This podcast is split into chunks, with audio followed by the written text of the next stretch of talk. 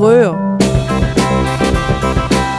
Oder die beklemmenden Zeichen von Untermoos. Ein Verbrechen, ein Held, ein Eissalon.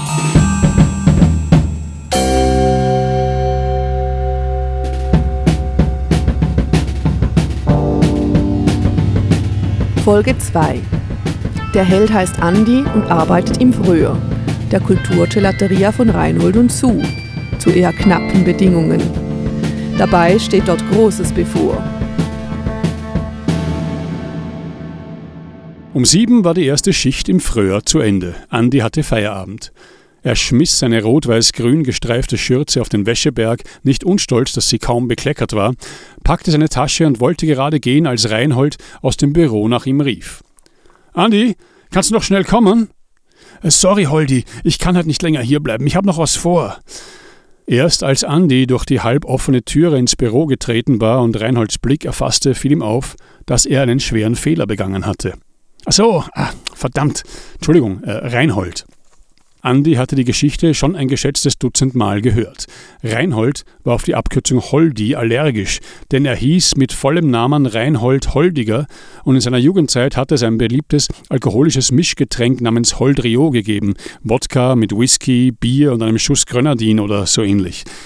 Alle hatten Reinhold nur den doppelten Holdi genannt. Außerhalb der Kulturgelateria nannten ihn immer noch alle so. Das war für Reinhold offenbar schwer zu ertragen und für Andi schwer zu merken.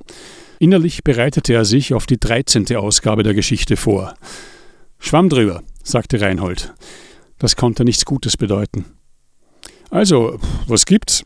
fragte Andi um Lockerheit bemüht. Es geht eh nicht um heute Abend.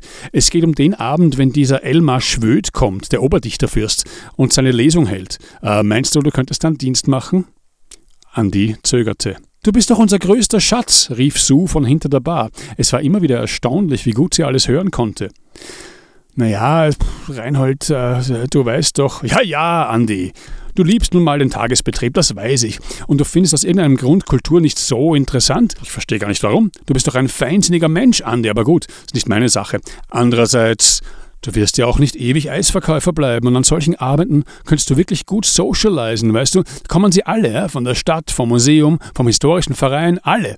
Also, wenn du meinen Rat hören willst, echt gerne, Reinhold, aber vielleicht ein andermal. Ich habe noch was vor. Ach so, ja, aber Andi, hey, gib doch deinem Herzen einen Stoß. Du hast die Sachen ja einfach besser im Griff als die anderen. Also bitte sag's ihr nicht, aber Eva traue ich sowas nicht zu und dem Horni schon gar nicht. Und weißt du, jemand muss das dann im Griff haben, weil ich muss ja zuerst kochen und dann muss ich mich mit Sue um die Gäste kümmern, um den Schwöd und die anderen, das ganze Geplauder und so. Da kann ich nicht noch den Jungspritzern auf die Finger schauen. Und Andi, bei dir weiß ich, dass ich dir nicht auf die Finger schauen muss. Andi zögerte. Du kannst dir auch wünschen, was ich kochen soll. Es gehörte zum guten Ruf des Fröher, dass es abends, wenn die Eiscreme langsam allen zum Hals heraushing, auch etwas Warmes zu essen gab ein paar Häppchen und immer ein anderes Hauptgericht, ein einziges, aber Reinhold konnte das sehr gut. Und Sue konnte es sehr gut verkaufen. Die Abende im Frühjahr bekamen auf diese Weise etwas familiäres und doch mondänes. Da fuhren viele drauf ab. Andi seufzte. Na gut, Reinhold. Sardinen. Reinhold seufzte. Ah, das ist immer sehr umständlich. Ja? Die nehme ich ja selber aus, weißt du, Andi? Trau, schau wem. Und dann, dann liegen hier überall die Gedärme rum und die Lebern und so. Ich weiß nicht. Ziemliche Schlabberei. Vielleicht ist der Dichterfürst ja sensibel. Kann man nie wissen. Also, ich würde jedenfalls mal vermuten, Sardinen, Reinhold. Dann mach ich's. Ich habe mal gehört, ich bin euer größter Schatz.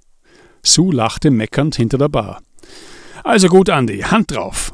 Reinhold stand auf und kam auf Andi zu. Andi merkte, dass er ein bisschen erschrak und schimpfte im Geiste sofort mit sich selbst. Wie viele andere hatte er vor zwei Jahren Mühe gehabt, als das mit dem Händeschütteln und Umarmen wieder anfing, nachdem es 18 Monate lang wegen des Kalandervirus verboten gewesen war. Es war nicht so, dass er etwas dagegen hatte, aber wie bei vielen anderen war bei Andi eine komplett idiotische Vorsicht zurückgeblieben, die er an sich selbst nicht leiden konnte. Reinhold hatte mit der Renaissance der Körperlichkeit überhaupt keine Probleme gehabt. Er schloss Andi in die Arme und klopfte ihm mit seinen riesigen Pranken kräftig auf den Rücken. Super Sache, sagte Reinhold. Da kannst du an dem Abend richtig gut Trinkgeld machen, verlass dich drauf. Ein Drittel darfst du ja behalten. Da kommt die gesamte Lodenfraktion mit den ganz dicken Portemonnaies. Pass auf, was du sagst, sonst überlege ich es mir nochmal. Ach, Andi, du sollst dir mal ein bisschen Geschäftssinn zulegen. Ich werde nächstes Jahr bei der neuen Anstellungserklärung darauf zurückkommen. Andi wunderte sich selbst über die Worte, die seinen Mund verließen. Hahaha, der Andi. Hast du gehört, Sue? Natürlich habe ich das gehört, sagte Sue von hinter der Bar. Sie lachte nicht. Reinhold entließ Andi aus der Umarmung. So, dröhnte er. Und was hast du heute noch vor? Ich gehe zu den Affen, sagte Andi.